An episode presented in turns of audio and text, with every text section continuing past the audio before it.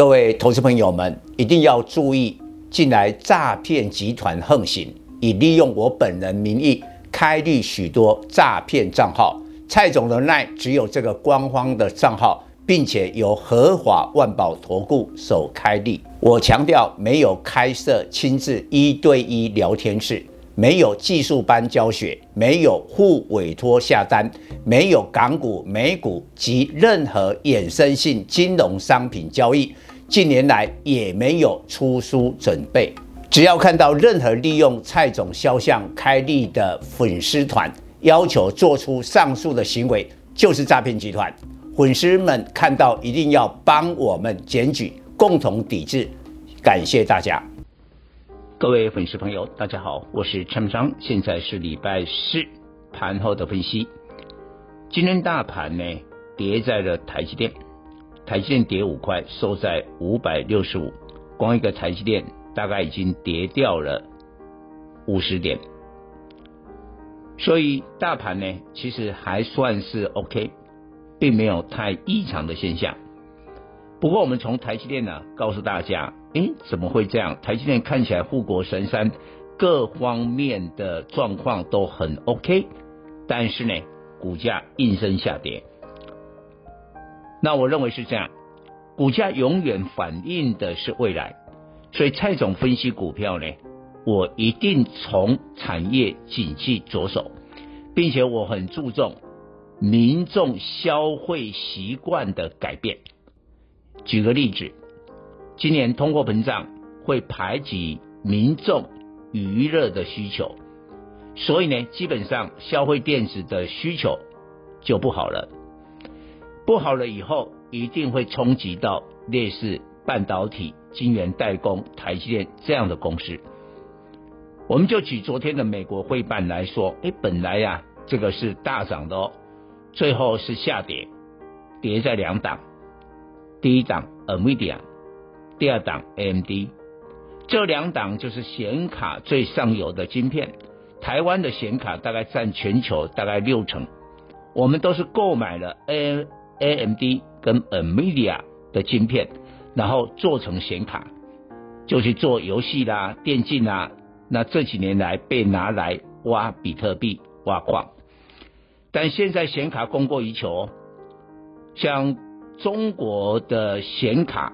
大概一天哦，报价跌一百块人民币，这真的跌翻天了。所以显卡的库存太高啊，供过于求，所以呢，一定会影响 AMD 跟 NVIDIA。当然，NVIDIA 跟 AMD 就是台积电前五大的客户，你说会不会影响？有影响。所以我举这个例子，多花一点时间，告诉我们所有的粉丝。你在当前电子股的操作要很谨慎。为什么很多人来问？哎，蔡总，你带领的会员怎么今年以来台股啊电子股跌翻天，绩效不好？你的会员操作绩效可以说是鹤立鸡群。我也不是自己啊夸自己啊，但这个是事实。因为我们早在了去年的年底十二月的时候呢，就开始清空了电子。一档一档的开始，在有赚钱获利出场的情况之下，我的会员一档一档的卖出，最后电子几乎是零持股，中间还放空了好几档，所以呢，我们成功避开了这个产业景气反转、电子业反转的时候这个风险。但同一个时间，我们把资金投入到有效率、有绩效的成产。那我今天要特别讲的，请注意散装轮。去年也大约在这个时候，我也带领我的会员散装轮一档一档几乎啦，散装轮每一档我都操作过。我们最早的一档是二六一七的台航，当时没有人看出散装轮的一个运价即将大涨，我的会员居然买在了二十块以下，最后轻松愉快的卖在了四十，赚了一倍。后来很多我们都操作过了，所以蔡总对散装轮的股性跟产业的脉动非常的了解。现在北半球开始要步入了春天，散装轮这个行业都是在春天发动涨势，然后呢高峰呢可能都是股价了哈，股价的高峰会在夏天，差不多六月左右。但是呢，BDI 的指数也许会涨到了第三季。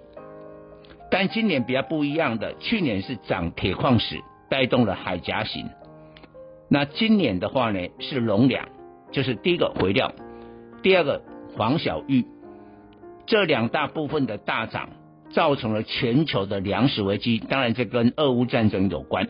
所以现在的今年的散装轮，你要锁定跟农粮有关的，这是一个最大的题材。但相对来讲，我拿美国的这个散装轮，最近都是涨翻天。像 Eagle Buck，Eagle Buck 是知名度最高的龙头，今年以来股价涨了五十趴。但台湾的话呢，那慧洋 KY 大概最多也不会涨二十趴，其他大概都涨不到这个呃十趴，个位数而已的。所以相对来讲是有落后补涨的。那昨天散装轮很多档盘中涨停，但都被 K 下来，留了上影线。假如是弱势的话，今天就直接躺平。但是你可以看今天的散装轮的收盘，啊，尤其在裕民的带领之下，全部呢都收红，表示人气开始汇集。以上报告。本公司与所推荐分析之个别有价证券无不当之财务利益关系。本节目资料仅供参考，投资人应独立判断、审慎评估并自负投资风险。